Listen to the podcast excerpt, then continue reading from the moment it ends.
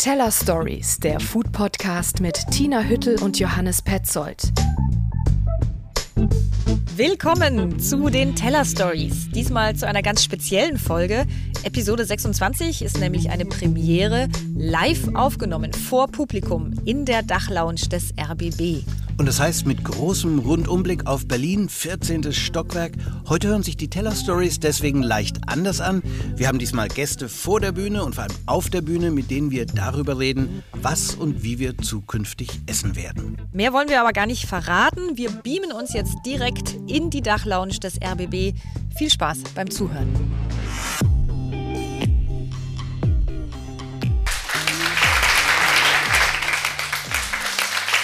Großartig. Manche haben gesagt, äh, wow, Geheimtipp, die Dachlounge kannten wir noch gar nicht so. Haben wir ein bisschen was auch dafür getan, dass es dann nicht mehr so ein Geheimtipp äh, ist. Willkommen in der Dachlounge. Toll, dass ihr alle hier seid und auch so viele Kollegen, Freunde uns hier unterstützt. Äh, ganz besonders habe ich mich gefreut, dass ich dich hier sehe, Frank Meerfort. Der hat nämlich eine fantastische Musik für unseren äh, Teller Stories komponiert. Den Jingle, das Intro. Vielen Dank, dass du da bist. Also freut mich sehr. Normalerweise sitzen Johannes und ich ja viel näher aneinander und in einem wirklich äh, schönen kleinen Studio, was äh, zu Hause bei Johannes in der Wohnung eingerichtet ist, umgeben von fantastisch viel äh, Musik. Äh, Johannes mhm. sammelt Musik, kommt auch häufiger in Teller Stories vor, werden die Food Songs aus allen, ja, zu allen möglichen Themen auch immer mitgespielt. Heute hier live vor Publikum ist, ähm, also live on tape sozusagen, ist für uns eine Premiere. Äh, Freue ich mich drauf. Heute wollen wir über das Thema Zukunftsessen, also besser essen für die Zukunft reden. Wichtiges Thema, äh, wir alle würden es eigentlich äh, gerne manchmal vergessen. Also ich würde gerne eigentlich so weiter essen, wie ich es tue. Ähm, dazu gehört für mich leider auch Gänsestopfleber, äh, Austern, alles Meeresgetier, was, was geht. Aber wir wissen alle, ähm, um das Thema kommen wir nicht herum. Problem ist natürlich immer, weil das ist verdammt unsexy. Es geht immer einher mit, äh, was man alles nicht darf, also äh, Fleisch, Milch, äh, Joghurt, alles ganz fürchterlich schlimme Klimakiller. Ja, was, was tun, wie dem entkommen, das wollen wir heute vielleicht auch mal irgendwie gute Alternativen vorstellen. Wir haben in dem Podcast selber in einigen Folgen schon einiges dazu gemacht. Du hast mir ein wunderbares Avocadobrot mit Mehlwürmern, äh, frittierten ja. Mehlwürmern. Und vielen anderen leckeren Insekten. Ja, ja. vielen Dank nochmal dafür. äh, wir haben auch äh, schon über Fleischersatzprodukte einiges in unserem Podcast gemacht. Wir ne? kommen ja beide aus einer, ähm, wenn auch verfreundete Nachbarn, aber beide fleischessende Region. Also ich aus Franken und sie aus Bayern. Da wird man natürlich äh, belohnt, wenn man zum Metzger kam als kleines Kind. Da gab es immer die Wurst über die Theke oder Gelbwurst. Ich muss sagen, was mich als Foodie und Foodjournalist in den letzten drei Jahren wirklich geflasht hat, war das vegane Angebot. Ja, dass man ins Volt geht und bekommt ein Fleischmenü und auf Augenhöhe ein veganes Menü. Im Aufwind kommen dann die äh, Pesketarier zusammen, die Vegetarier und Fischesser. Und diese Revolution im Veganen, die ist so unglaublich. Ich habe so viele gute vegane Süßspeisen gegessen. Das hat mich wirklich jedes Mal ähm, erneut überrascht. Es hat sich wirklich viel getan, wenn es um Ersatzprodukte geht. Es gibt jede Menge, muss man natürlich nicht kaufen, diese Sachen. Jeder kann, wie er will. Trotzdem, was man machen muss, ist sich Gedanken, äh, wie äh, wir essen wollen, wie wir einkaufen. Und das Schöne ist ja, mit dem Essen kann man unmittelbar den Unterschied machen. Also jeder, wie wir einkaufen, wie wir kochen, wie wir essen, damit verändern wir auch immer ein Stück weit ähm, ja, die Welt. Zukunftsessen, breites Feld. Wir beschränken uns heute ähm, ein bisschen auf das Thema Zero Waste, Müllvermeidung. Vom äh, Restaurant kommt äh, Jasmin rüber, Restaurant in der Torstraße und eigentlich das erste No Waste Restaurant, was jetzt auch einige Zeit gibt. Und äh, wir konnten sie rausschälen. Sie hatte jetzt die Babysitterin zu Hause und ist auf dem Weg hierher. Hoffen wir, dass das alles klappt. Preußenquelle war das nächste Stichwort. Das ist unser Partner, unser Werbepartner, mit dem wir zusammenarbeiten. Ein fantastisch nachhaltiges und vor allem regionales Wasser. Also mit dem Anspruch, nicht weiter als 300 Kilometer soll dieses Wasser getrunken werden. Äh, da haben wir heute den Geschäftsführer äh, bei uns, äh, Frank Stieldorf, auf der Bühne. Freuen wir uns. Und Max, Max Spallex, haben wir haben gesagt, wir der Coffee Break wird und vielleicht hier gleich äh, durch die Tür schneiden. Und dann darf ich jetzt schon ankündigen, die da sitzt, du kannst ruhig schon hierher kommen, Sissy. Die betreibt mit Eating in Berlin einen wirklich sehr erfolgreichen Insta-Blog und das hat ja auch schon viel mit Zukunft und der Beschreibung und der Präsentation ich von jetzt Essen mal zu tun. sag mal. Ja, Sie können auch Grüß Gott sagen, weil äh, Sissi ist in Wien und in China groß geworden äh, und bringt ja so für uns jetzt so eine internationale Perspektive auf die Esskultur.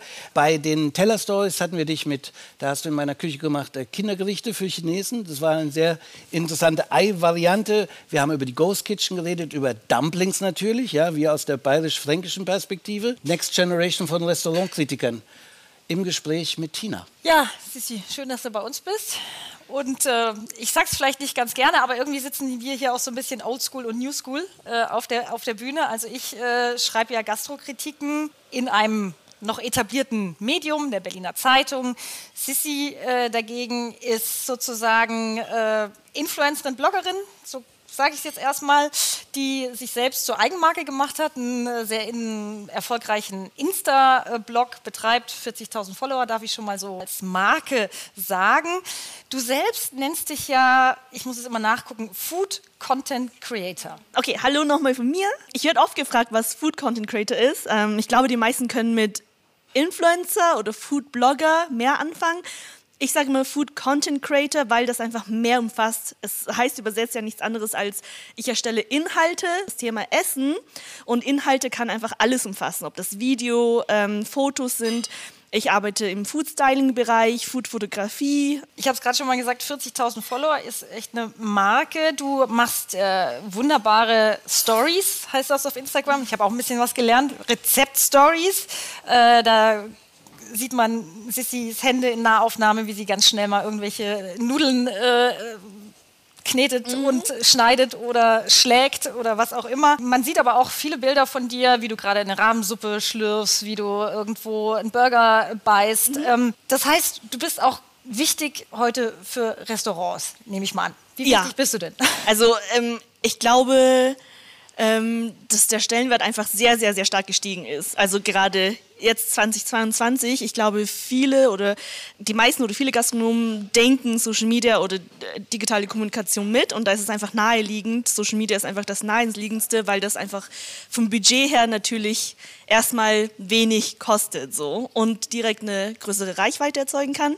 Ähm, und weil natürlich Leute wie ich quasi so ein bisschen ähm, mit jedem kommuniziert. Also ich, ich, meine Community sind einfach alle Menschen. Deshalb, also es ist eigentlich kaum mehr wegzudenken, ähm, ohne Social Media im Gastronomiebereich zu arbeiten. Wir haben hier Kerstin Riedel von Riedel PR im Publikum sitzen. Ich habe vorher dich schon mal gefragt, ob ich dich auch ganz kurz auf die Bühne holen darf. Kerstin, aus deiner Sicht, wenn die Leute früher wissen wollten, wohin sie essen gehen, haben sie irgendwie die einschlägigen Magazine aufgeschlagen oder auch mal in der Berliner Zeitung am Wochenende nachgelesen, was der neueste Tipp ist.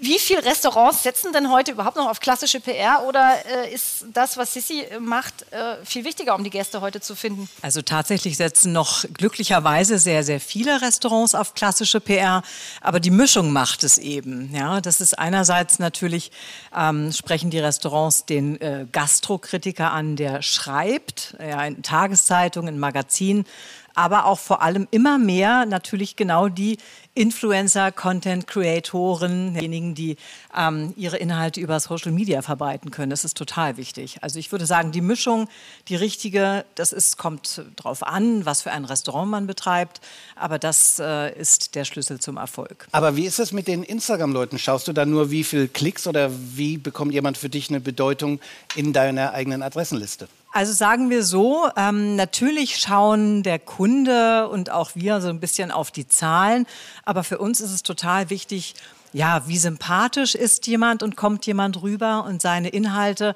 und ähm, wie glaubwürdig. Ja, also das muss nicht unbedingt der Influencer sein, der bestenfalls 40.000 Follower hat, ähm, aber das kann auch jemand sein, der eine kleine Community von 3.000 hat, aber wo wir sagen, passt so cool, das ist ein, ein cooler Typ, coole Type und mit denen würden wir gerne zusammenarbeiten. Ja, schön, dass du es sagst. Ich glaube, ich glaube ja auch an das Nebeneinander. Also ich muss es ja auch nur bei mir angucken. Also ich informiere mich ja auch noch in anderen Zeitungen, gucke aber natürlich auch Instagram. Äh, was tut sich so? Was sind denn deine Quellen, Sissi?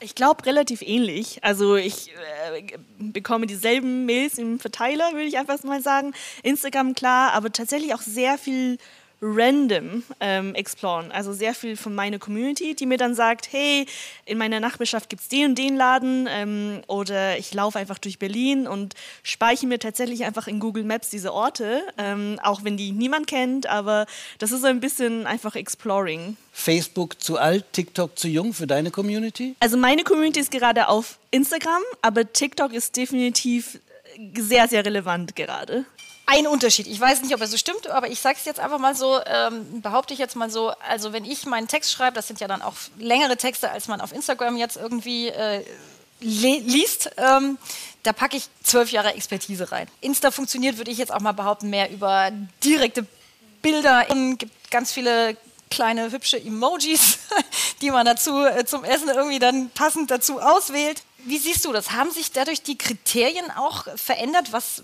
gutes Essen ausmacht? Also ja, wie das ankommt? Ähm, definitiv. Also ich glaube, dass es äh, der Fokus ist ein bisschen geschiftet von ähm, ich meine Quellen sind, also ich als, als äh, Konsument ähm, beziehe meine Tipps aus ähm, traditionellen Magazinen oder Zeitungen ähm, und habe jetzt aber auch die Möglichkeit über Instagram eine sehr, sehr viel breitere Auswahl zu bekommen. Ähm, und ich glaube, dass Instagram einfach so ein bisschen Gatekeeping abgeschafft hat. Im Prinzip kann jetzt jeder empfehlen und ähm, jeder hat die Möglichkeit quasi ähm, zu sagen, das ist gutes Essen und jeder hat die Möglichkeit zu sagen, das ist gutes Essen, obwohl das jetzt nicht die klassischen Kriterien von ähm, Handwerk und äh, Ressourcen und Regionalität und etc. entspricht. Heißt aber auch, für die Restaurants verändern sich die Anforderungen und auch sogar für die Köche. Also wenn ich mir vorstelle, wie du den Teller heute kreieren musst, der muss auch anders aussehen, damit er auf Insta funktioniert, oder? Ja, ja, auf jeden Fall. Also es gibt äh, es gibt in Berlin zum Beispiel zwei, drei Cafés, wenn man reingeht. Ähm, man sieht, dass es für Instagram gebaut wurde. Ähm, es ist sehr, sehr Instagrammable, wie man sagen würde. Ähm, es sieht alles super stylisch aus. Ähm, die Leute werden aufgefordert, sich vor eine Wand hinzustellen. Da werden Blümchen, Engelsflügeln, whatever ähm, dran geklebt, ähm, mit der Hoffnung, dass Leute von sich aus motiviert sind, darüber einfach zu posten. Wir haben auch über das Phänomen Ghost Kitchen geredet. Ich weiß nicht, ob alle das Phänomen kennen. Ghost Kitchen ist sozusagen ein Restaurant, was nur noch virtuell existiert. Also es existiert als Name, als Marke, aber es gibt keinen Ort mehr, wo der Gast wirklich hingeht, dann da sein Essen bestellt. Ähm, es ist sozusagen nur noch im Netz und was der Kunde macht, ist bestellen. Also er bestellt sein Essen. Das ist sehr groß im Kommen hier.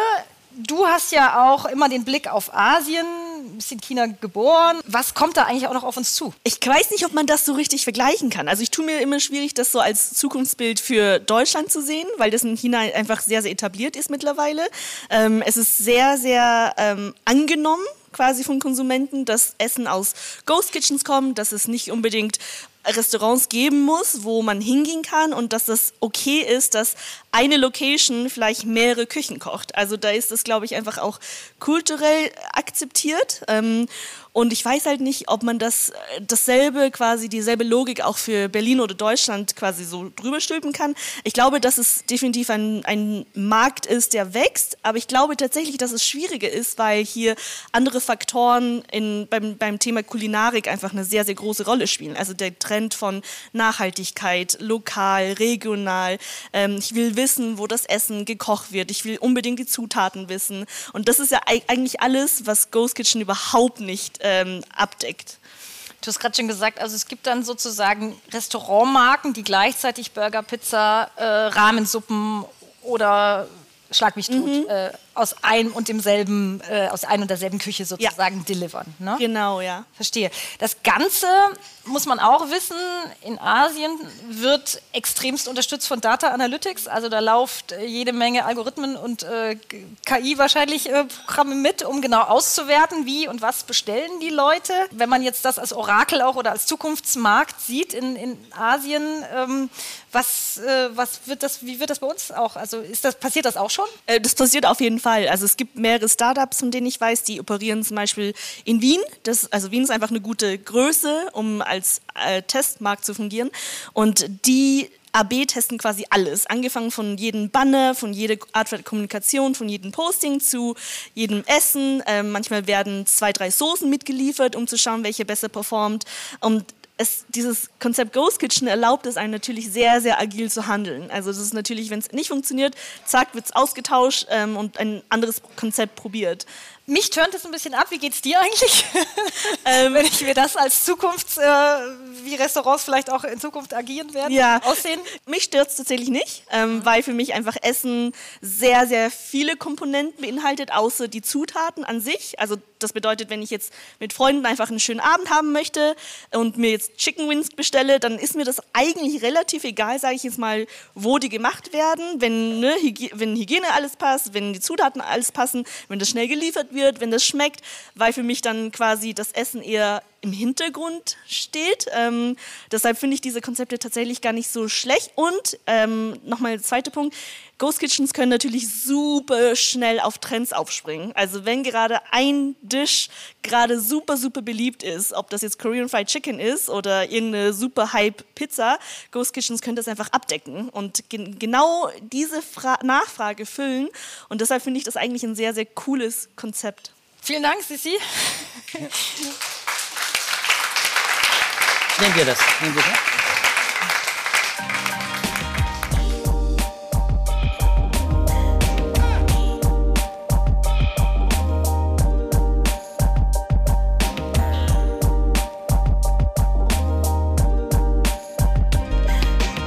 So, du darfst den nächsten Gast ansagen. Genau, ich freue mich sehr, dass wir die Rheinsberger Preußenquelle zum Partner haben. Nachhaltigkeit und Umweltschutz fängt nämlich zu Hause an und äh, Wasser ist im wahrsten Sinne des Wortes eines der wichtigsten Elemente, lebenswichtig unseres äh, Lebens. Und wenn man das zusammenzieht, kommt man eben bei euch äh, an. In Rheinsberg, ungefähr 100 Kilometer von Berlin, 80, 90? Ja, eher 90 Kilometer. Eher 90, genau. okay. Und euer Credo ist eben, wir liefern unser Wasser nicht äh, mehr als 300 Kilometer weiter. Preußenquelle, ihr arbeitet eben nicht nur kompromisslos regional, euer Wasser ist auch biozertifiziert, haben wir in der letzten Folge von ja. unseren Teller Stories gelernt. Könnt ihr auch noch mal nachhören, was das heißt, Biosiegel beim Wasser. Und wir haben nun Frank Stieldorf bei uns. Das ist der Geschäftsführer. Würde ich dich jetzt fragen, wie stellst du dich denn eigentlich vor auf der Party, wenn du gefragt wirst, was du beruflich machst? Ich glaube, ich würde meine Frau zitieren. Die sagt immer, äh, da kommt der Wassermann. Ich kümmere mich um Wasser und zwar um das Wichtigste, aber auch das am wenigsten verstandene Lebensmittel überhaupt. Ich arbeite in und für den kleinsten Mineralbrunnen, aber den feinsten Mineralbrunnen in Brandenburg mit meinen 22 Mitarbeitern und äh, versorge Berlin mit einem erstklassigen Wasser. Was heißt denn genau die Regionalität, die ihr euch so auf die Fahne schreibt äh, für die äh, Rheinsberger Preußenquelle? Wir sagen 300 Kilometer. Wir haben irgendwann einen Zirkel genommen, haben gesagt, äh, wir haben eine andere Zeit, Wasser quer durch Europa, quer durch Deutschland zu transportieren. Ähm, das macht irgendwo überhaupt gar keinen Sinn mehr. Äh, unsere Kernpunkte Nachhaltigkeit, Ökologie, sich mit Wasser beschäftigen, sich für Wasser einsetzen, das sind alles super wichtige Themen. Das ist absolut am Puls der Zeit. Und äh, wir sagen, hier in Berlin ähm, haben wir noch viel, viel zu tun. Da müssen wir nicht irgendwo Richtung München oder was weiß ich nicht wo. Da werden wir so und so die Sau preisen. Und äh, da müsste ich den Namen ändern, wäre auch nicht gut.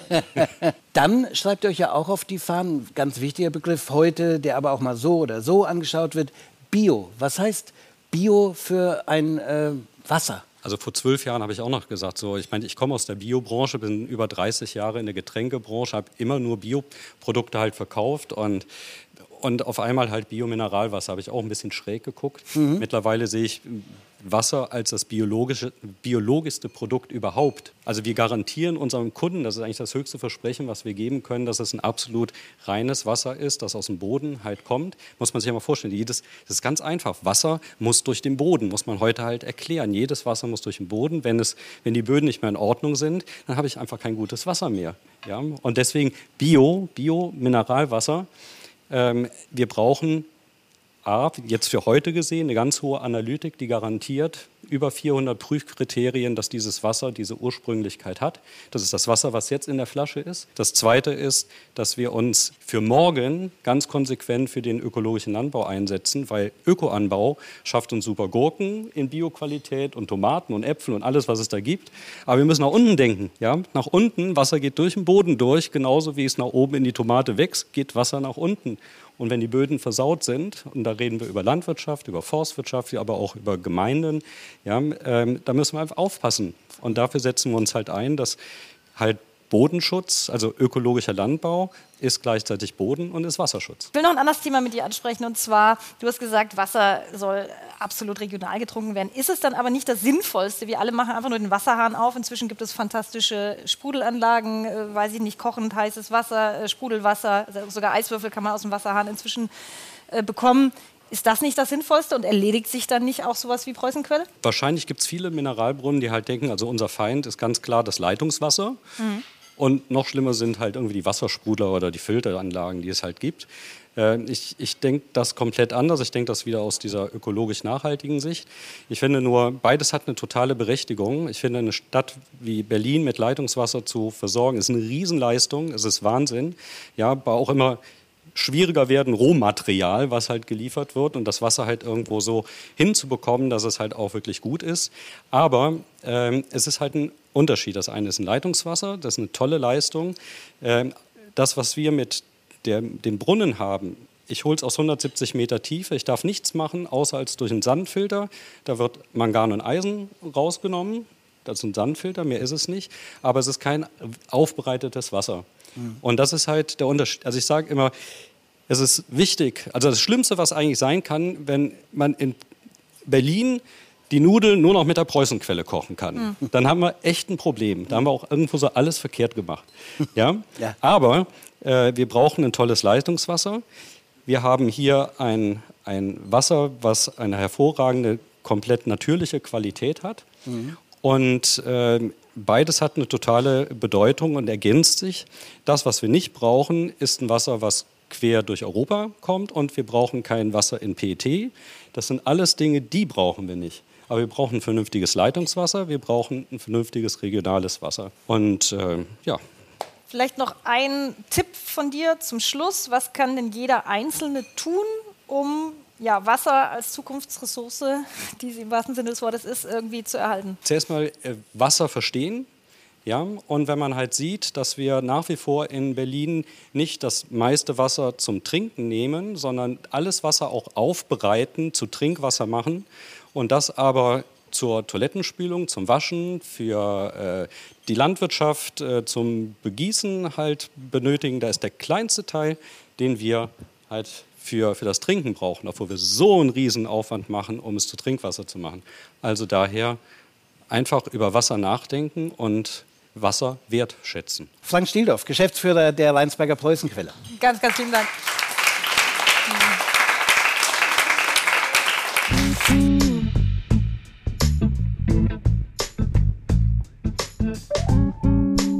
Hallo Jasmin.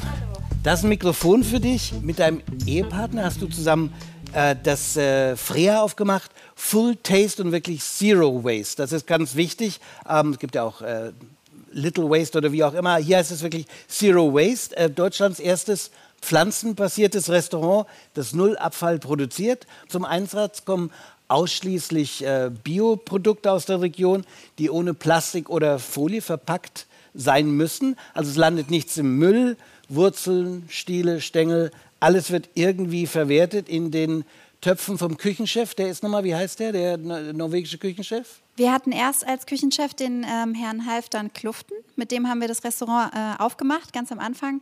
Und mittlerweile haben wir einen neuen Küchenchef, ah. der heißt ähm, Franco äh, Hinojosa. Genau, kommt aus Mexiko. Jasmin vom Restaurant Freya No Waste. Dankeschön freue mich auch, dass du heute bei uns bist. Ähm, vielleicht erklärst du noch mal ganz kurz euer Motto. Johannes hat es gerade schon genannt: äh, Full Taste, Zero Waste. Ähm, Und es gibt auch ein gleichnamiges Buch dazu, ne? habt ihr gerade rausgebracht. Äh, was bedeutet das jetzt so im Alltag bei euch im Restaurant? Ja, hallo erstmal. Ich freue mich äh, sehr, hier sein zu dürfen. Hallo Tina, hallo Johannes. Ähm, und liebes Publikum natürlich. Voller Geschmack, äh, deshalb, weil wir im Vordergrund natürlich dafür sorgen wollen, dass es bei uns schmeckt. Äh, Wenn es nicht schmeckt, kommt natürlich niemand und deswegen ist der Genuss bei dem Thema immer sehr, sehr wichtig. Ähm, Zero Waste ist äh, so eine Bewegung, die ähm, ja vor ein paar Jahren schon entstanden ist und ähm, viele Namen hat. Also quasi ähm, für uns äh, Zero Waste bedeutet am Ende des Tages, ähm, wir verfolgen verschiedene Ansätze, um eben Müll zu reduzieren, um wiederzuverwenden, äh, um zu kompostieren. Also äh, wir haben auch eine eigene Kompostiermaschine im Laden, die so ein bisschen ja, das, das Kernstück unseres Konzeptes auch ist. Und ähm, der, ähm, der, der, der, wichtigste Teil sozusagen ähm, ist eigentlich äh, unser Zero Waste Konzept. Also ähm, das heißt, wenn wir äh, Essen produzieren bei den Lieferanten, ähm, egal an welcher Stelle, beim Einkauf, in der Produktion, es geht immer darum, dass wir eben möglichst wenig verschwenden ähm, und eben auch möglichst wenig Verpackungsmüll erstmal zu uns bekommen, aber natürlich am Ende auch möglichst wenig wegschmeißen. Das ist so das große Ganze. Viel Geschmack, wenig Müll. Wir haben euch ja von Berlin Partner beziehungsweise den Berliner Meisterköchen, die Berlin Partner äh, sozusagen ausruft, äh, 2009 zum Szene-Restaurant gewählt. Ähm, ihr wart damals wirklich Pioniere, wenn es um Zero Waste äh, ging. Äh, wie ist denn das heute? Ist das heute in der Gastro ein breiteres Phänomen oder seid ihr immer noch irgendwo sozusagen einzelne einsame Vorkämpfer, Vorreiter?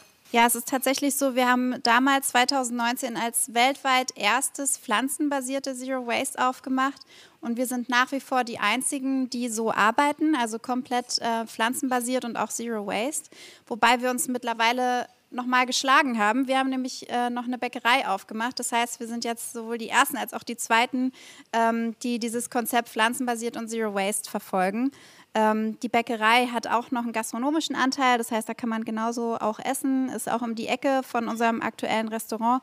Und auch da, weil natürlich in der, ähm, ich sag mal, Bäckereiszene, Backwarenszene unglaublich viel weggeschmissen wird am Ende des Tages. Viele bekommen es, glaube ich, auch mit, ähm, gerade bei den großen Ketten ähm, da wird immer eine Produktion komplett die ganze Woche oder den ganzen Monat durchgezogen. Also eine Zahl wird festgelegt und egal, ob jetzt Montag ist oder Sonntag ist, ähm, obwohl die Absatzmengen sich natürlich unglaublich unterscheiden, wird trotzdem das ganze Jahr über eigentlich das Gleiche produziert. Und da haben wir eben auch wieder gesagt, wir wollen den Ansatz verbessern, wollen den ein bisschen äh, revolutionieren und das Ganze einfach komplett anders machen ähm, und auch da wieder die Null-Müll- Policy fahren. Wenn man so Neuland betritt und die Erfahrung sammelt und hat keinen Vergleich, gibt es auch Momente, wo ihr gesagt habt, so, da stoßen wir an unsere Grenzen. Das hatten wir gar nicht durchdacht in diese Richtung. Ich würde sagen, ganz am Anfang war das tatsächlich so, dass wir ähm, ja, Neuland betreten haben. Es gab schon ein paar Unverpackt-Läden, äh, beziehungsweise in Berlin gab es genau einen Unverpackt-Laden. Und ähm, da haben wir natürlich auch so ein bisschen Kontakt aufgebaut, haben geguckt, okay, gut. Und äh, wir hatten ein Konzept aus ähm, ähm, aus den äh, UK, die ja auch schon Zero Waste waren. Da konnte man schon ein bisschen schauen, aber es mhm. gab wirklich tatsächlich wenige Beispiele, an denen man sich orientieren konnte. Ähm, und gerade wenn man dann bei Lieferanten schaut, die, ich sag mal, die üblichen Lieferanten für die Gastronomie kamen halt häufig gar nicht in Frage. Das heißt, wir sind dann erstmal ähm, äh, durch Deutschland getourt, haben geguckt, okay, ähm, wer ist überhaupt bereit, so mit uns zu arbeiten, auf diese mhm. Art und Weise, gerade was die Verpackungsthematik angeht. Ähm, und haben dann relativ schnell, sage ich mal, also wir haben schon äh, ein Jahr auch gebraucht, um das alles so aufzustellen, dass es gepasst hat, ähm, Leute gefunden, mit denen wir da jetzt mittlerweile auch noch ähm, guten Gewissens zusammenarbeiten.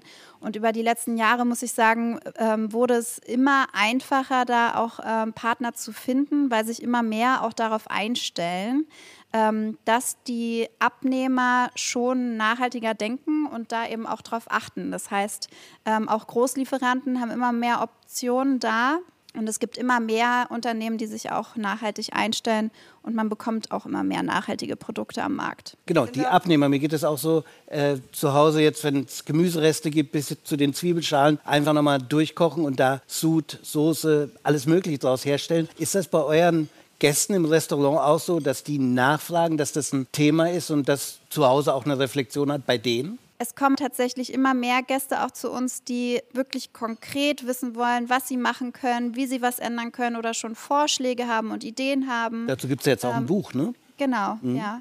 Ähm, also wir haben äh, auch ein Buch geschrieben in der Zeit, wo wir schließen mussten, ähm, in der Zeit von Corona und ähm, haben da eben auch unsere Ansätze ähm, ja, kundgetan, ein bisschen darüber geschrieben, wie wir das Ganze angegangen sind mit unserem Konzept, was so die Idee dahinter war und was uns eigentlich inspiriert hat und auch so ein bisschen den Leuten das mit auf den Weg geben wollen. Gerade die Lust haben, etwas zu verändern, auch im privaten Bereich und da einfach ein bisschen ähm, auf Nachhaltigkeit achten wollen. Jetzt haben wir gerade viel über Logistik geredet, wie ihr eure Waren bezieht und über die ganzen hehren Ziele, die wir ja alle irgendwie kennen. Aber ich sage jetzt mal ganz provokant als Gastrokritikerin oder als Gast, der viel essen geht, Essen soll auch Spaß machen, soll schmecken. Und da kann ich jetzt zumindest sagen, ich war auch häufig bei euch, schon ein bisschen her. Morgen bin ich bei euch übrigens. genau. Es schmeckt dann auch. meistens es eine schwarze Perücke. Genau, und eine Brille äh, und einen kleinen Bart. Nie hin, ja. Es schmeckt auch verdammt äh, gut.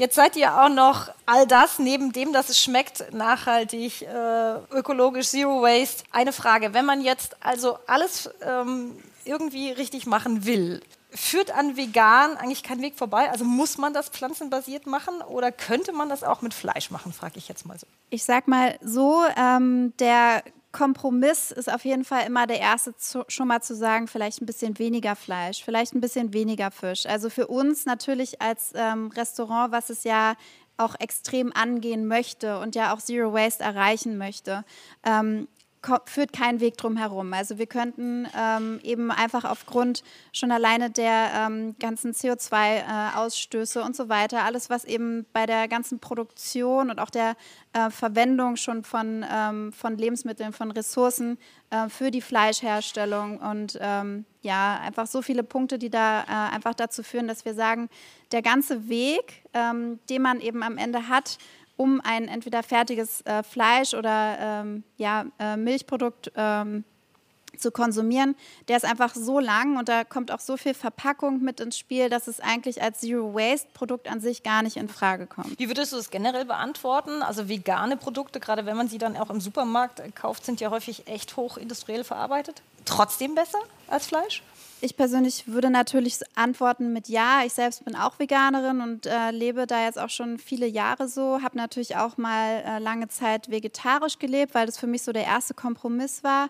Ähm, mittlerweile ist das Angebot ja riesig an veganen Produkten, Ersatzprodukten. Damals, wo ich angefangen habe, mich, ähm, ich sag mal, zum ersten Mal oder der Versuch, das erste Mal vegan zu essen, das war schon vor zehn Jahren, da war die Auswahl an Lebensmitteln noch viel geringer und man hatte wirklich so das Gefühl, okay, wenn ich ähm, ja jetzt äh, noch ein paar Jahre so lebe, dann ähm, bin ich vielleicht am Ende wirklich mangelernährt, ja. Und das ist heutzutage ja gar nicht mehr so. Es gibt wirklich so viele Alternativprodukte und klar, ähm, unser Fokus im Restaurant sind auch nicht die industriell verarbeiteten Produkte, auch hier wieder nicht, ähm, weil die natürlich mit Verpackung kommen, weil es immer ein großer Aufwand ist, je nachdem, ja, was für ein Produkt es hier am Ende des Tages geht. Es gibt auch tolle handgefertigte Produkte, zum Beispiel in, ähm, in Berlin, wenn wir jetzt zum Beispiel von Tofu äh, oder ähm, ähnlichen Produkten reden äh, Mimi Ferments zum Beispiel macht ganz tolle Produkte, mit denen arbeiten wir auch zusammen. Will noch eine letzte Frage, vielleicht die mir noch irgendwie so ein bisschen unter den Nägeln brennt. Ähm, also wenn man jetzt keine industriell verarbeiteten veganen Produkte essen will, sondern so toll, wie man dann bei euch isst, und das ist eine verdammt aufwendige Küche, das hat natürlich seinen Preis. Ne? Ich habe geguckt, euer aktuelles Menü, drei Gang, kosten gerade knapp 50 Euro, 45 Euro, 46 Euro, sowas in die Richtung. Wie kommt man denn jetzt weg von diesem Elite-Ding auch ein bisschen. Ne? Wenn man nachhaltig gesund, äh, vegan äh, sich ernähren will und aber auch auf Essen Wert legt, ist man gleich in so einer Kategorie. Gibt es da irgendeine Lösung? Ja, also wir haben ja jetzt auch wieder unsere Bäckerei aufgemacht, ähm, die, ich sag mal, preislich ähm, auch auf jeden Fall kostengünstiger angesetzt ist. Ist natürlich noch ein Tageskonzept, das heißt, wir haben Frühstücksangebot und Mittagsangebot. Ähm, wir haben uns mit dem Restaurant einfach in eine ganz andere Richtung entwickelt, weil wir so unglaublich talentierte Köche haben. Ähm, und wir haben einfach gemerkt, der auch der Bedarf bei den Köchen, sich weiterzuentwickeln und auch die vegane Küche weiterzuentwickeln, ist unglaublich hoch. Und wenn man bei uns ist, dann merkt man wirklich, wie du gesagt hast, wie viel Arbeit in jedem einzelnen Gericht steckt. Es sind sehr, sehr viele Köche bei uns. Äh, auch wenn man, wir haben ja eine offene Küche, da mal reinlugt, da stehen dann immer so viele Leute, dass man denkt, äh, wie schaffen die da eigentlich noch ordentlich nebeneinander zu arbeiten. Aber genau ähm, das ist eben auch das, was wir da mit dem Laden bezwecken. Also ähm, wir haben ja auch gerade die Auszeichnung für den grünen Stern vom ähm, Guide Michelin erhalten. Das heißt, es geht da schon in eine ganz andere Richtung, auch ähm, vom Niveau und ähm, Genau, wenn man es eher casual haben möchte, dann, dann kann man trotzdem wieder bei uns in der Bäckerei auch essen. Ähm, wir sind auch dabei, das auszuweiten, dass man bald wieder sieben Tage da essen kann. Mittlerweile ist es immer Mittwoch bis Sonntags. Ähm, und dann auch wieder ein Abendkonzept mit reinnehmen wollen, wo das Ganze abgespeckter und gediegener ist. Ganz vielen Dank, ja. ja. Jasmin vom No Waste Restaurant Freer finden Sie in der Torstraße. Ich hoffe, wir haben Appetit drauf gemacht. Du hast es ganz sicher. Vielen Dank.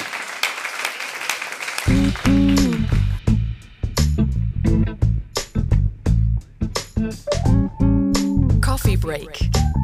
Super, wir kommen zum geselligen Teil. Dazu begrüße ich Max Spallig. Ja, hallo. Einen wunderschönen guten Tag. Ja. Einen wunderschönen guten Tag. Oder okay. vielmehr guten Abend. Ne? Abend, genau. Wunderbare Location, aus der du schon wie oft betrunken rausgefallen bist? Also ich glaube zweimal und einmal wirklich so hart, dass ich mich an nichts erinnere. Es war die letzte Weihnachtsfeier von Radio 1, die wir hier oben gemacht ja. haben und es war ähm, fantastisch ausgelassen. Da war das noch nicht so schön, weil ich bin jetzt, glaube ich, zum ersten Mal hier, ähm, dass es so schön ist. Ja, das war irgendwie noch, das war sehr, sehr Holzklasse. Ja. Aber zum Trinken hat es gereicht. Max ist direkt aus der Sendung gekommen, oder? Wie war die Sendung heute? Du warst bis 19 Uhr on air. Also meine Freundin fragt mich das manchmal. Ähm, es, es, es, gibt halt ganz normale Sendungen. Und das war heute eine ganz normale Sendung. Das heißt, man bereitet viel vor. Äh, 20 bis 30 Prozent davon klappen nicht. Mhm. Da muss man flexibel sein und äh, nicht die Nerven verlieren. Und dann freut man sich, dass dann trotzdem die Sendung im Endeffekt so klingt, dass alle sagen, oh ja, war das schön. Wie viel Skript bei dir in der Sendung? Du bist ja auch ein Mann, der die ähm, Nachrichtenticker-Meldung liebt. Aus der drehe ich nochmal eine schöne Ansage. Na, bei mir ist es wirklich so, ich, äh, wir bereiten sehr, sehr akribisch vor. Ich bin um halb zwölf da und dann wird halt drei Stunden, dreieinhalb die Sendung vorbereitet und die Sendung geht vier Stunden. Und da wird halt jedes Interview gecheckt ähm, und geschrieben. So. Mhm. Aber nur die Interviews wirklich, und da bestehe ich auch wirklich drauf. Ähm, alles andere, was passiert, passiert in dem Moment. Und das sind auch die Sachen, wo viel schief gehen kann. Und das liebe ich einfach. Ja, also so dieses mal probieren, was passiert. Und wenn es dann funktioniert, ist super. Aber wie oft ich schon ins Klo gegriffen habe, also gerade humortechnisch, ist also nicht an mehreren Händen abzuzählen. Du bist im, im Schatten eines der schönsten Gebäude für mich groß geworden, Tempelhofer Flughafen. Bist du da richtig groß geworden? Ja, es ist so eine fast demütigende äh, Berliner Geschichte, ne? nie richtig rausgekommen. Also es war so, ich bin äh, geboren in Niedersachsen, dann hat mein Vater rüber gemacht, mhm. hat hier irgendwie einen guten Job gehabt oder so. Und dann bin ich wirklich, also das Ganze so Vorschule, Grundschule, Abitur. Und da, wo dann alle gesagt haben, oh, wir machen mal irgendwo schöne Karriere, da habe ich gesagt, nö, ich mache Musik in Berlin. Also ich, ich, bin wirklich die ganze Zeit in Berlin geblieben, bin in Berlin allerdings, und das ist mein, eine einzige Entschuldigung, die ich zu bieten habe, einmal ganz rumgezogen. Also ich, es gab kaum einen Bezirk, ja, doch, so ganz im Osten schon. Aber äh, die habe ich ausgelassen. Marzahn. Ansonsten habe ich bis und Spandau auch nicht. Auch, okay, gut, aber das ist ja eine ganz die eigene Die Extreme liegen mir nicht. Ja, ich habe äh, gelesen, Tischlerlehre. Aus dir hätte was werden können. Ja, ja, ich habe Tischlerlehre gemacht. Ich war orientierungslos, also so äh, super orientierungslos, Anfang 20 und habe mhm. dann allein schon, um meine Eltern so ein bisschen ruhig zu stellen, habe ich gesagt, ich mache jetzt eine Lehre. Ich wollte Fotograf werden, ich wollte Innenarchitekt werden, was ich alles werden wollte. Ähm, und dann hat sich das aber angeboten. Gibt es die Band noch, deren Sänger du warst? Natürlich nicht. wenn, wenn, also ich, das, war, das war vor 30 Jahren. Wenn es die Band noch geben ja. würde, also äh, da wäre ich aus mehreren Gründen nicht hier. Mhm, stimmt, also, ja.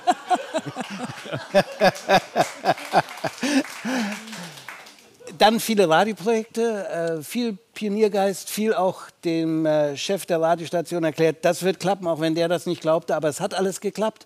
Ja. Und jetzt seit wie vielen Jahren bei Radio 1? Ja, das ist eine gute Frage, mich auch gefragt. Ähm, ich glaube sieben Jahre fast. Sechs okay. oder sieben Jahre, also schon relativ lang. Du trittst jetzt auf quasi im Unterhaltungsteil der Teller Stories. Das genau. sind die Coffee Break Fragen. Ob du jetzt geschockt oder erleichtert bist, wird kein Sexualverhalten abgefragt, sondern es geht im weiteren Was soll denn das, Johannes? Äh, das, war nur das ist so jetzt plötzlich so eine, so eine komische Ecke, in die du mich versuchst versuchst da reinzudrängen. Ich wollte dich, Nee, warum? na, na, um dich noch ein bisschen zu entspannen. Ach so. Ja, ja. Dann möchte ich aber deine Entspannung sehen, du. Du bist äh, beim Coffee Break in einer Reihe mit Tim Raue, Marco Müller, drei Sterne, also nach oben, äh, Sky is the limit. Musiker wie Megalo, Cat hatten wir, Nigel Kennedy? Nigel Kennedy, ja. Und das war schon also hohe Messlatte, weil das war ein wunderbares Interview, was ich mit ihm führen durfte.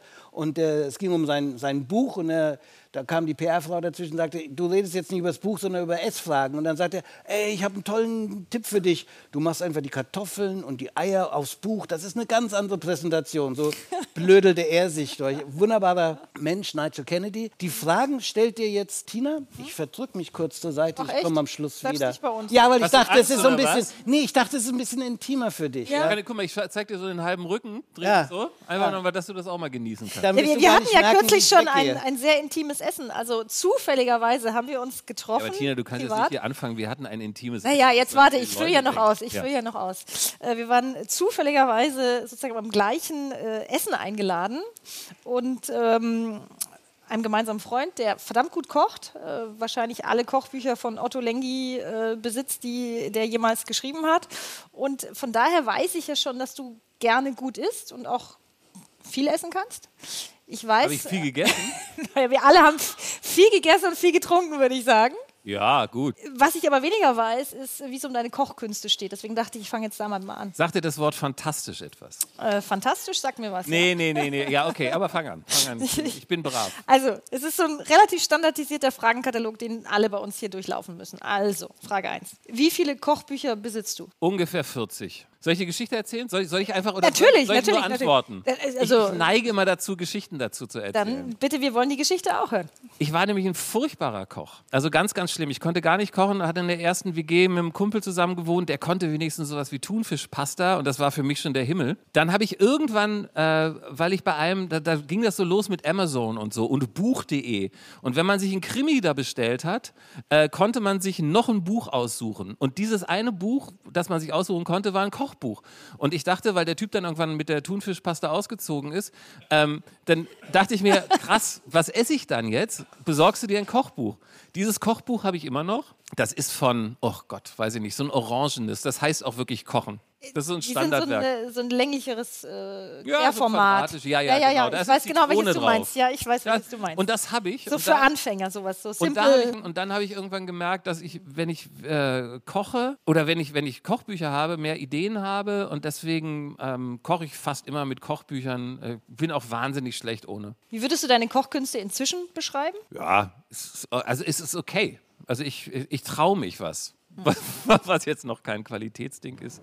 Ich, ähm, ich, ich, ich, trau, ich traue mich einfach, ich habe halt kein, ich, ich, ich mache das halt. Wenn, wenn ich Bock auf irgendwas habe, dann, dann, äh, weil Kochbücher helfen einem ja auch so wahnsinnig. Man macht das und dann ist gut. Wen möchtest du einmal bekochen? Oh, weiß ich gar nicht. Kann jetzt auch dein Feind sein. Hab ja keine Feinde. Nee, weiß ich wirklich nicht. Ich finde halt, ich bin halt so ein Kochtyp. Ich habe es im aller, allerliebsten, wenn die Leute schon so ein bisschen da sind, weil ich habe zum Glück so eine Küche, in der man sich gut aufhalten kann, während der Koch da rummacht und so. Ähm, und deswegen finde ich das ganz nett. Ich würde wahrscheinlich, wenn ich jemanden bekochen müsste, irgendwie so einen Musiker nehmen, weil ich Musik sehr mag und so. Ich würde dann aber versuchen, irgendwas Unauffälliges zu kochen, was nicht so angibt, sondern eher so, dass man dabei Wein trinken kann. Dann gibt es Snacks irgendwie so. Oder ich habe äh, was ich letztens gemacht habe, was total gut ankam, einfach so, so, so gebratene Tintenfischarme auf dem Grill. Ja, mit so ein bisschen Olivenöl, Kapern, fertig war der Lauch und so. Es ist, okay, ist, ist streng genommen kein Kochen, aber ähm, war super. Wer soll denn einmal für dich kochen? Du hast vorhin Otto Lengi gesagt, das war so das, was, was mich wahnsinnig gut äh, äh, abgeholt hat, einfach von der Küche, weil ich kannte es vorher nicht. Diese, ähm, also diese Westberliner Arroganz auch. Ich dachte, ach ja, jetzt hör mir auf hier mit Orient und so. Und dann äh, war ich irgendwann in Tel Aviv und habe da die äh, Küche zum ersten Mal so äh, kennenlernen dürfen. Daraufhin habe ich mir, glaube ich, alle Otto Lengi Bücher gekauft, weil irgendjemand mir sagte, der ist da ganz gut drin.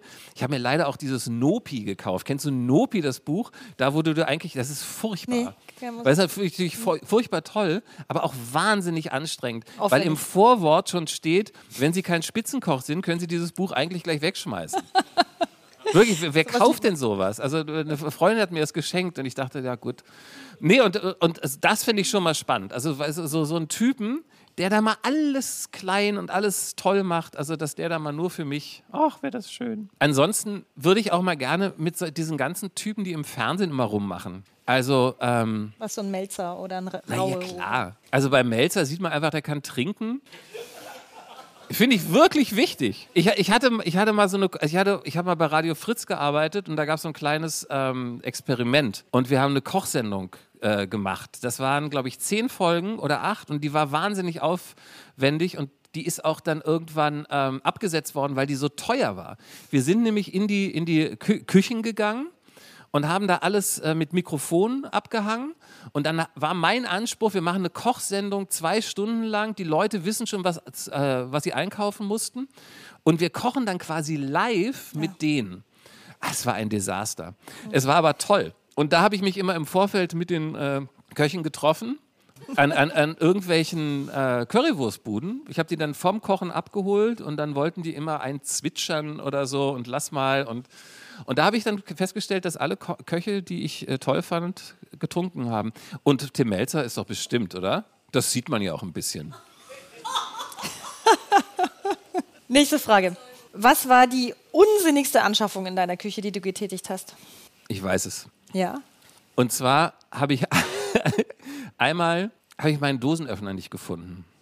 Und dann bin ich zu den Nachbarn unter mir gegangen und habe gesagt, boah, tut mir tierisch leid, aber hier diese Dose, könnt ihr mir die aufmachen? Ich habe keine Ahnung, ich möchte jetzt nicht mit dem Messer und so. Und dann haben die mir so einen Science-Fiction-Dosenöffner. Also, weißt du, diese Teile, dafür sind Produktdesigner da. Ja, wo du erstmal googeln Ja, wo du musst, denkst, was ist denn da, wo wird so? Und die haben den aber so cool bedient und ich dachte, mein Leben wäre nicht vollständig ohne diesen Dosenöffner. Und, und dann, dann habe ich, den- dann hab ich den gekauft und, glaube ich, drei oder viermal benutzt. Furchtbar. Aber lustigerweise, ich habe den Oldschool-Dosenöffner, aber man braucht den ja eigentlich heute gar nicht mehr. Ich weiß nicht, wann ich das letzte Mal den aus der Schublade rausgeholt habe. Alle Dosen haben nur jetzt irgendwie diesen Coca-Cola. Verrat uns doch auch noch, was ist dein Lieblingsrestaurant in Berlin? Weiß ich nicht. Es gibt ein Restaurant, ähm, das gibt, es ist in, äh, äh, in, Fried, nee, in Neukölln, im Schillerkiez. Das ist ein kleiner Franzose. Äh, wie heißt das? Löstache? Gibt es sowas? Nee, der sagt mir nichts, aber Kennst du trotzdem Johannes? Der Löstasch, natürlich. Kennst du nicht? Nee, ich kenn- Warte mal ganz kurz. Ich habe nämlich, das habe ich mir wirklich nämlich aufgeschrieben, weil ich vergesse diesen Namen immer und ich dachte mir, dass sowas kommt. Mama, bin ich Kennst du vorbereitet. einen kleinen Franzosen? Côte heißt Ähm, der. Also wie nee, warte Küste, mal. Löstache. Löstache, nee. Löstache in der, komm, jetzt machen wir mal richtig Werbung. Das ist da auf jeden Fall im Schillerkriez. Schreibe ich gleich auf. Äh, Es ist ein kleiner Franzose, die leider, weil ich kann es nicht leiden, so Biowein haben. Also so Naturwein, das mag ich nicht so, aber das ist wirklich das Einzige, was nicht so schön ist bei denen. Sonst ein kleiner, gemütlicher Franzose haben immer, glaube ich, zwei Gerichte in der Woche und ähm, sind ganz toll. Lieber herzhaft oder süß? Äh, herzhaft. Eins, was du immer essen kannst? Du meinst ein Gericht? Ein herzhaftes, was so, ja, was Gulasch. schon mal vegetarisch oder vegan gelebt? Ich gucke gerade, ob meine Tochter schon da ist. Nee, aber die ist Vegetarierin. Die war sogar mal Veganerin und ähm, die ist sehr, sehr gut im scharfen Gucken, wenn ich mal wieder zu viel Fleisch gegessen habe. Und ähm, insofern, es ist noch sehr viel Fleisch da, aber es wird immer weniger. Dein Lieblingsgetränk? Äh, wirklich Weißwein. Darf ich was sagen? Ja, bitte. du hast das Mikrofon in der Hand. Ja, ist immer, das ist echt eine Gefahr bei mir. Ich war letztens in so, bei so einem Italiener in Mitte. Und ich weiß nicht, ist es üblich, dass, wenn man in ein Weinlokal geht, die aber auch Essen haben, ist das üblich, dass die gar kein Bier haben? Nicht mal so, weil, weil ich bin jemand, der. wenn ich- Meistens wenn, haben sie eine Sorte oder zwei. Das wär mir egal. Genau, ja. hm. Ich wollte nämlich, weil es ist bei mir so eine alte Tradition, habe ich von meinem Vater, man geht irgendwo essen und das Erste, um zu neutralisieren und anzukommen, ist immer so ein kleines Bier. Während man wartet auf den, der noch kommt. Stützbier. Stützbier. Ein Stützbier. Schönes Wort. Johannes. Also, Stützbier. Wenn, wenn du da, ja. Ja. Gut. Und, ähm, und die hatten gar nichts. Und das fand ich so komisch. Also sonst bin ich wirklich ein Weinfreund, aber wenn man äh, so... Also Wenn es nicht auf der Karte steht, dann wär ich, Bierfreund. Da werde ich echt eine Genau. Zicke. Ja. Verstehe. Was war das Verrückteste oder Ungewöhnlichste, was du jemals gegessen hast? Ich war mal, es ist glaube ich gar nicht ungewöhnlich. Also nicht hier für diese Runde. Das, ich war mal mit dem Franzosen unterwegs und wir waren dann ganz schön gut schon dabei und dann meinte er, komm, ich mach dir was. Und dann waren wir äh, in dem, ihr kennt das, oder? Wenn, wenn Koch sagt, komm, ich mach dir was. Französischer Koch, furchtbar. Und der hatte so Rinderknochen. Und diese Rinderknochen hat er einfach dann aufgebracht, und hat er irgendwie geröstet und es gab dann Wein dazu. Und äh, das war oder ist natürlich überhaupt gar nicht groß äh, ungewöhnlich. Zu dem Zeit, glaube ich, zu, zum Zeitpunkt hatten wir ähm, diese Rinder, diese wie hieß? BSE. Die BSE-Geschichte. Okay. Und da gab es so einen leichten Kitzel bei mir. Das hat sie gepritzelt. Aber das hat mir ganz gut gefallen. Da war dann das Mark in den Knochen, das du gegessen hast? Oder was? Ja, genau. Ah ja. Genau, ich weiß jetzt gar nicht mehr, wie der das gemacht hat. Dazu gab es irgendwie so ein, so ein random Salat, irgend sowas. War sehr toll.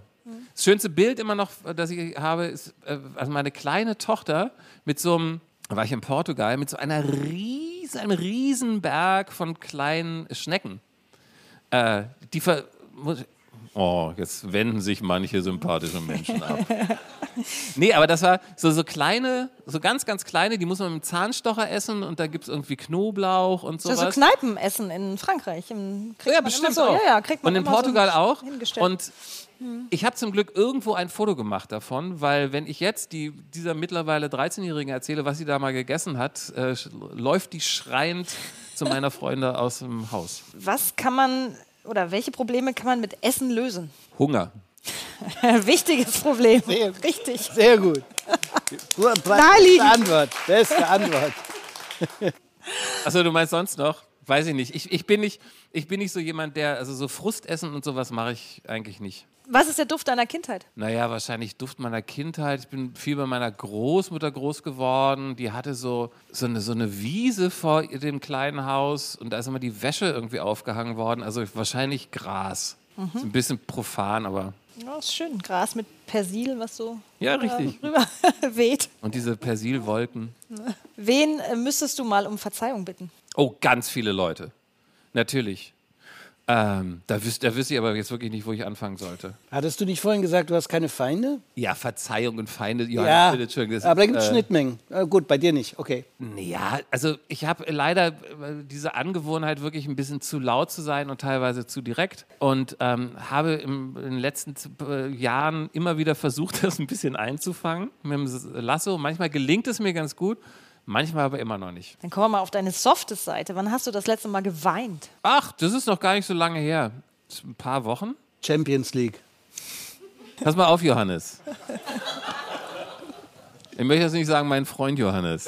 Aber wenn du hier so, weißt du, so wie, wie so ein schlechter Handballtrainer, da irgendwie a- am Rand sitzt Ja. und den Spielern, die hier wirklich gerade einen guten Job machen, immer noch mal erzählt, hier mehr Pressing oder so.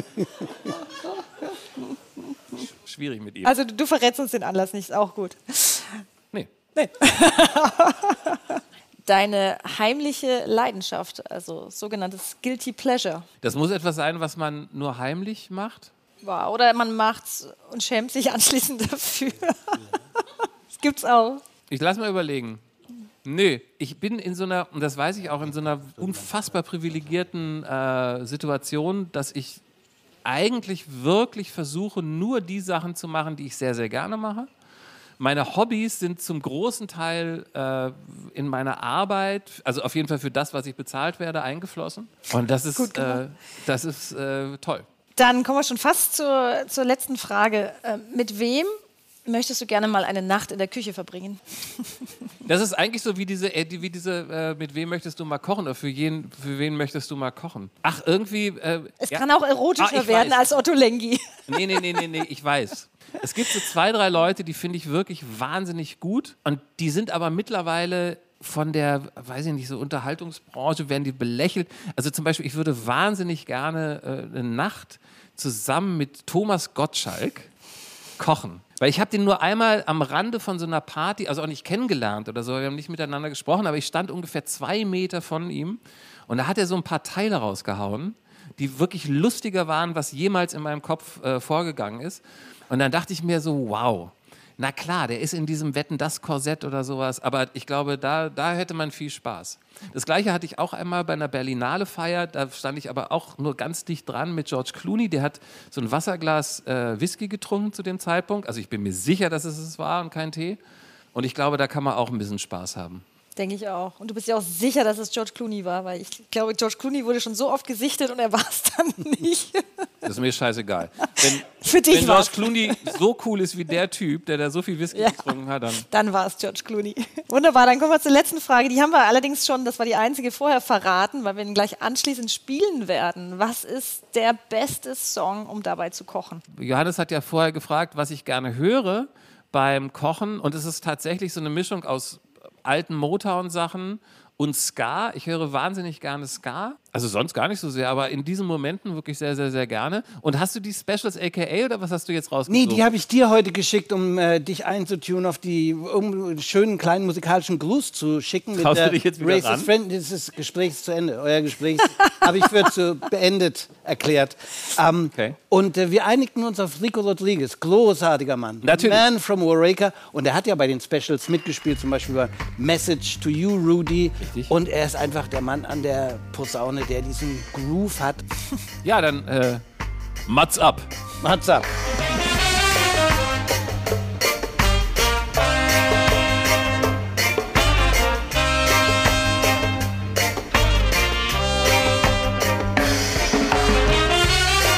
Tina, ich gebe dir gerne das letzte Wort, wie es weitergeht. Naja, wir können nur noch mal kurz teasen auf die nächste Folge, die dann äh, kommt von den Teller Stories. Also erstmal natürlich äh, vielen Dank an euch, dass ihr heute hier wart und äh, ihr werdet jetzt natürlich sofort Teller Stories bitte abonnieren.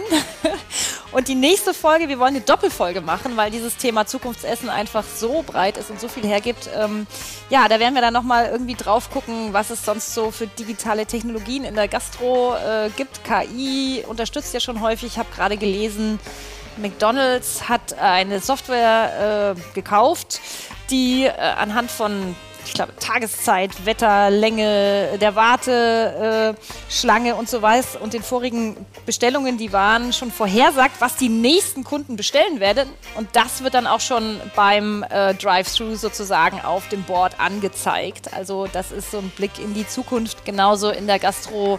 Wir haben alle einen Personalmangel, wird natürlich äh, der, ja, Gastro-Roboter, äh, der dann Burger-Patties wendet oder auch sogar bedient. Pizza ausfährt, gibt es in Berlin inzwischen. Das wird äh, kommen, da gucken wir mal hin.